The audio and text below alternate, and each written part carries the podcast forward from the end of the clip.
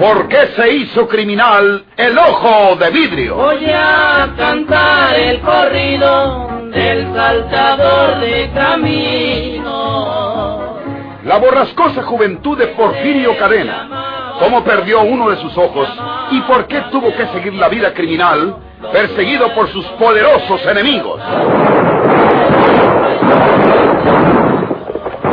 Una nueva serie campilana del escritor norteño, Don Rosendo Ocaña.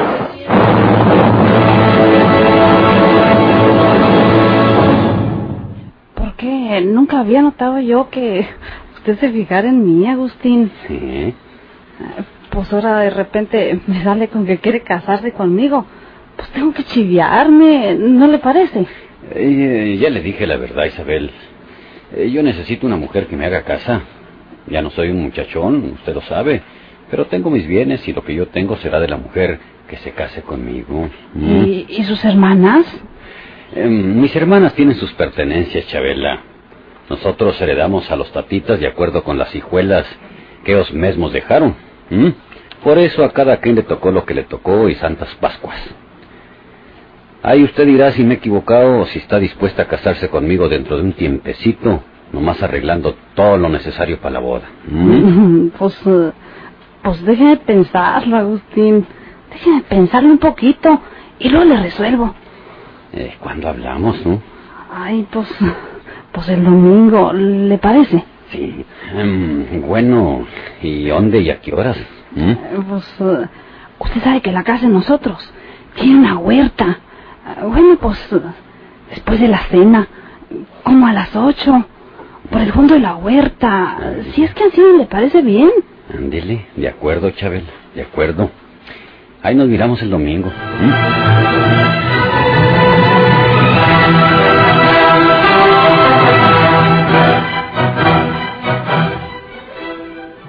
¿Qué dijo la condenada esa? El domingo nos vamos a ver después de la cena, como a las ocho, por el fondo de la huerta. Caray, una cita enamorados. Pues, Pues adelantaste mucho para ser la primera vez tú. señor.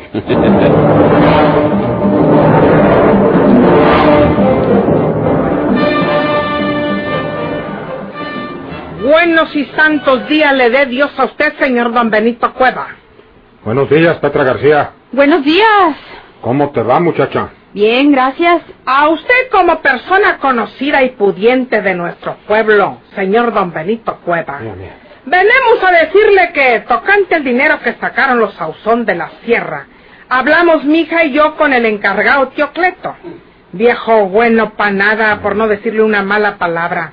Pero no pudo resolvernos nada el condenado. Luego fuimos a la vía Santiago y por poquito nos quedamos allá. ¿A vivir? No, en la cárcel. Ah, caray. Ese señor alcalde está creyendo que todo el monte es orégano. Nos engarruñamos, oiga, y por tantito encina no nos manda encerrar a las dos.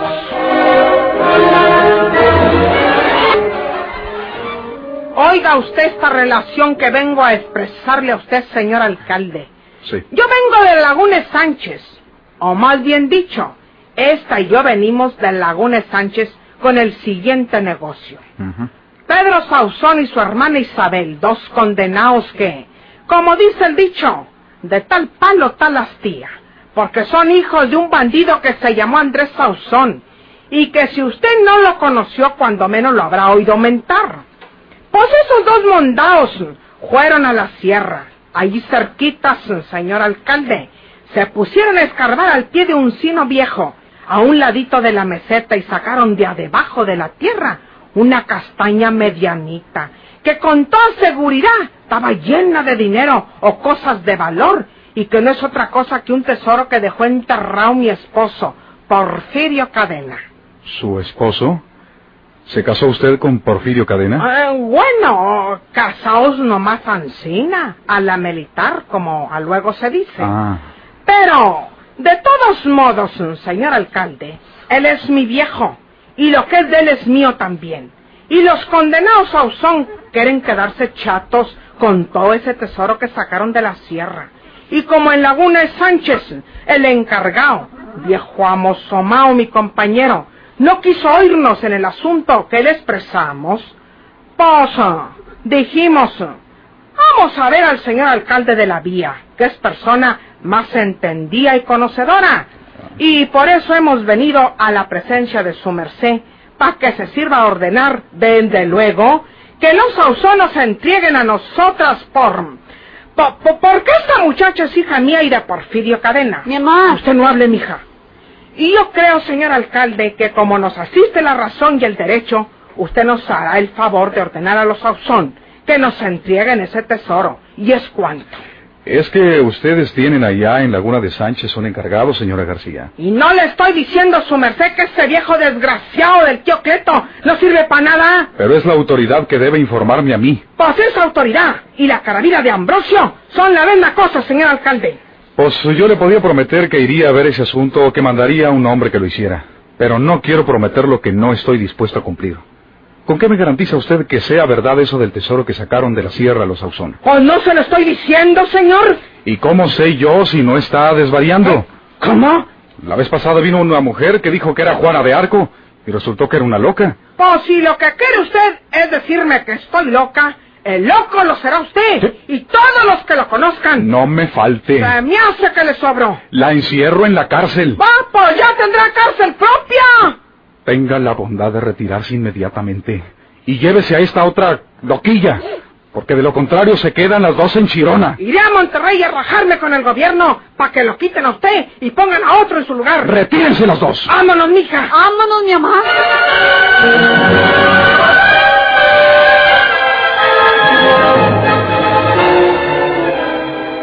¡Ey! Como le digo a usted, señor don Benito Cueva, ese aborreció alcalde de la vía no hizo más que calentarme la sangre, pero no quiere tener que ver nada con el asunto del robo que tratan de hacernos los Sauzón. Y como usted es la persona más respetable de este pueblo de nosotros, ¿eh? Pasa. ¿Quién sabe si estaría bueno que usted interviniera para que nos entreguen ese dinero? ¿De qué se ríe usted, señor don Benito Cueva? Te castigó Dios, Petra García. Tú que tanto descendiste a Porfirio. Tú que tantas veces le escondiste en tu misma casa con peligro de tu vida, o cuando menos de tu libertad. Ahora te quedaste sin nada, mientras los Ausón, que son gente enemiga de Porfirio, son los que heredaron el tesoro que estaba enterrado en la sierra. ¡Pasa! ¡Maldita sea la hora en que se me ocurrió venir a pedirle su ayuda, viejo mala de giga! Oye, lárgate de aquí, Petra García. ¿A poco voy a olvidar que por culpa de ustedes mató Porfirio Cadena mi hija? ¡La mató usted! ¡Que te largues, te digo! U- usted quería que a fuerza se casara con Agustín Reyes, que fuese su tatarabuelo, pues qué. Tú cállate, muchacha Endina. Y entonces ella prefirió la muerte. ¿De qué se admira? ¿Y para qué le están echando la culpa a otros? Váyanse. No me obliguen a sacar la pistola. Si la saca, quítele la mira. ¡Vámonos, mija! Sí, mi mamá.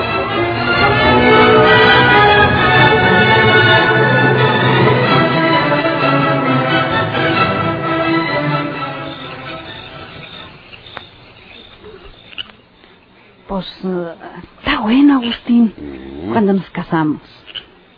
Sí, nomás arreglando lo indispensable, Chabela. Y ya sabes que todo lo que yo tengo es tuyo. Yo no te voy a pedir que me des nada del dinero que tienes. ¿Cuál dinero? Pues ese que sacaron de la sierra. Pero no creas que yo te lo voy a pedir, Chabela. Yo tengo dinero y bienes que no se acaban en toda la vida de nosotros. Pero que no te haga guaje tu hermano Pedro.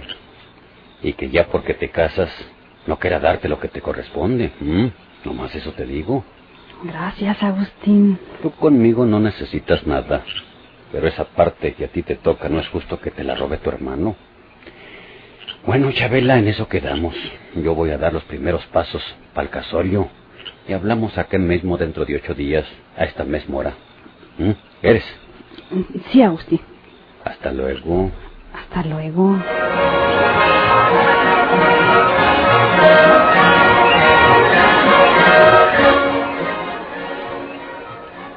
Oye, Pedro, quiero que me des la parte que me toca de ese dinero, o sea, la mitad, porque me voy a casar ¿Qué qué?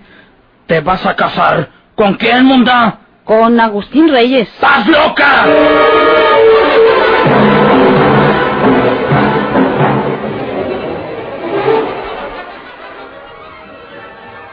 En eso quedaron, Agustín. Niño. Pues a ver si para el otro domingo le sacas la verdad respecto al lugar donde tienen escondido ese dinero. Y nosotros, nosotros nos encargaremos de que cambie de dueño tú.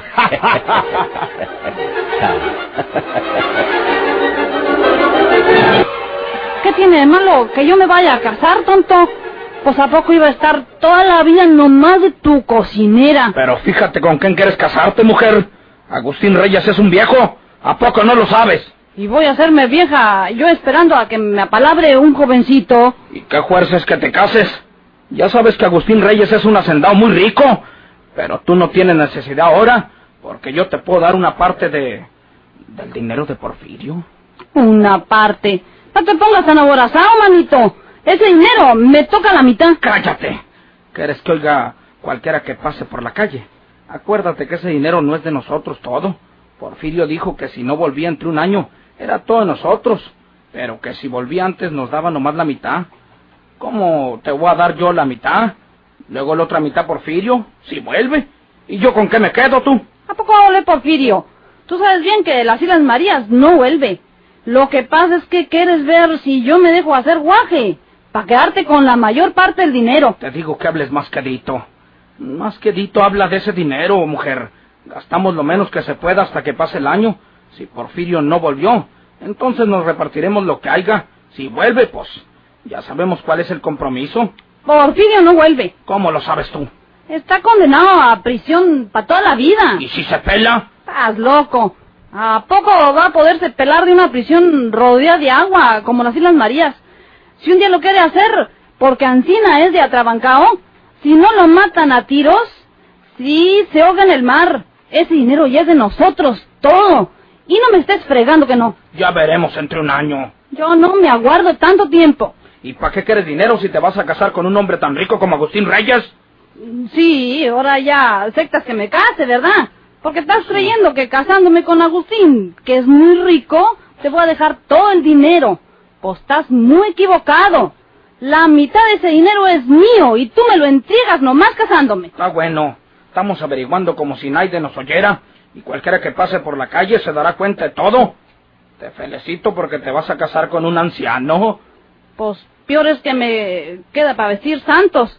Y te voy a decir una cosa, Pedro. Quedamos en que no moverías de allí el dinero. Si me haces trampa poniendo en otro lugar sin que yo lo sepa, te va muy mal. ¿Quién lo está moviendo de ahí? Pues mañana mismo en la mañanita, para estar segura de que no me has madrugado encina, voy a ver si está todavía en el rincón de la cocinita en... Cállate. No te estoy diciendo que no hables fuerte, mujer. ¿Quieres que cualquiera que pase se dé cuenta y mientras nosotros durmemos, vaya a escarbar en el rincón de la cocinita? Pues tú tienes la culpa, porque me haces enojar. Pues no hablemos más de este asunto. Pues nomás ya sabes, lo que a mí me toca. Ya veremos. Nada de veremos.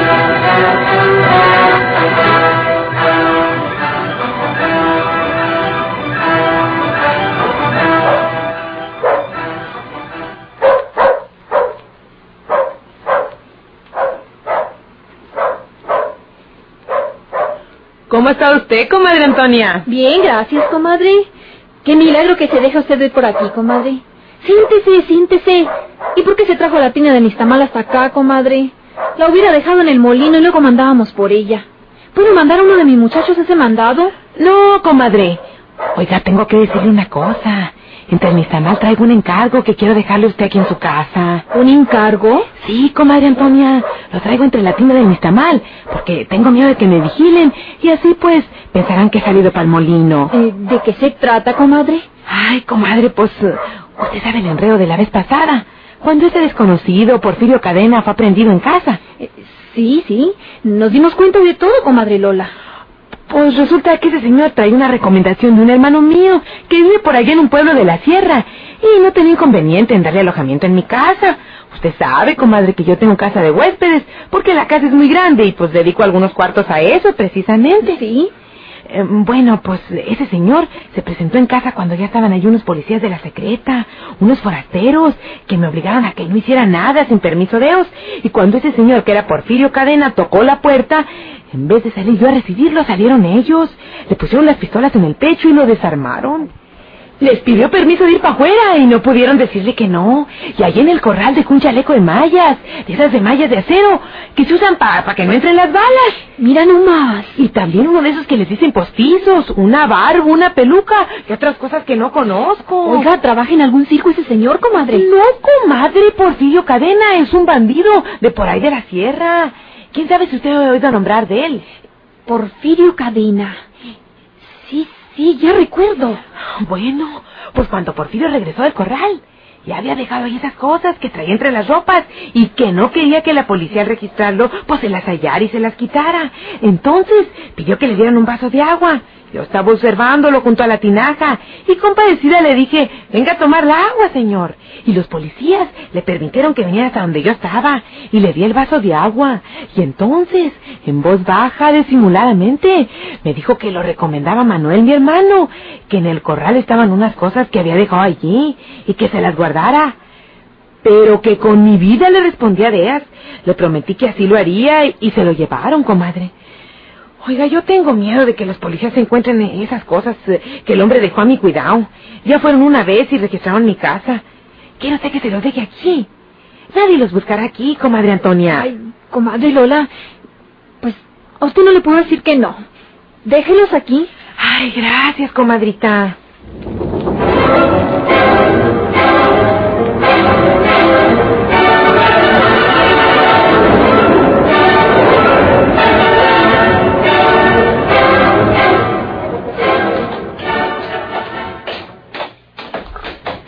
Pronto, mija. Pedro Sauzón acaba de salir a caballo. Isabel está sola. Y es la oportunidad que nosotros esperábamos. ¿Qué quiere usted hacer, mi amada? Ahorita lo vas a ver, mija. A nosotros no nos roban ese dinero que era de Porfirio, como lo dijo el mismo don Benito Juega. Yo fui la que mejor obe atendiendo y defendiendo a Porfirio. Y no es justo que me dejen en la ancla. Ahora no verán lo que hacemos ahorita, mija. Cuidado, mi. No hay cuidado, mija. Nomás no te asustas. ¿Qué quieren ustedes? ¡Entrar! ¡Quítate! No. ¡Cierra la puerta, Juana! Eh, sí, mi amada. ¿De qué se trata, Petra García? ¿Qué buscan aquí? Buscamos el dinero que nos corresponde porque es de Porfirio.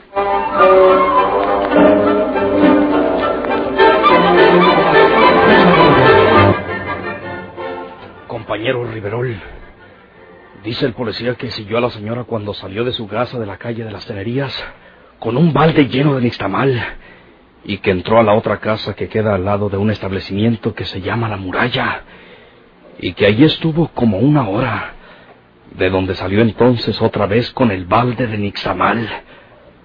Pasó por el molino, no dejó el nixtamal hasta el regreso. ¿Qué quiere decir eso? Compañero Castillo, vamos a investigar en esa casa de la muralla. Véngase.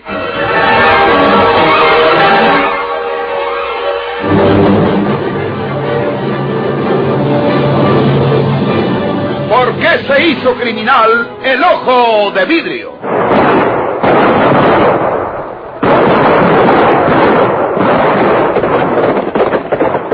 Muchas gracias por su atención. Sigan escuchando los vibrantes capítulos de esta nueva serie rural. ¿Por qué se hizo criminal el ojo de vidrio? Se disfrazaba de arriero para asaltar los poblados. Burlándose del gobierno, mataba a muchos soldados. Nomás blanqueaban los cerros de puros fincalzonados.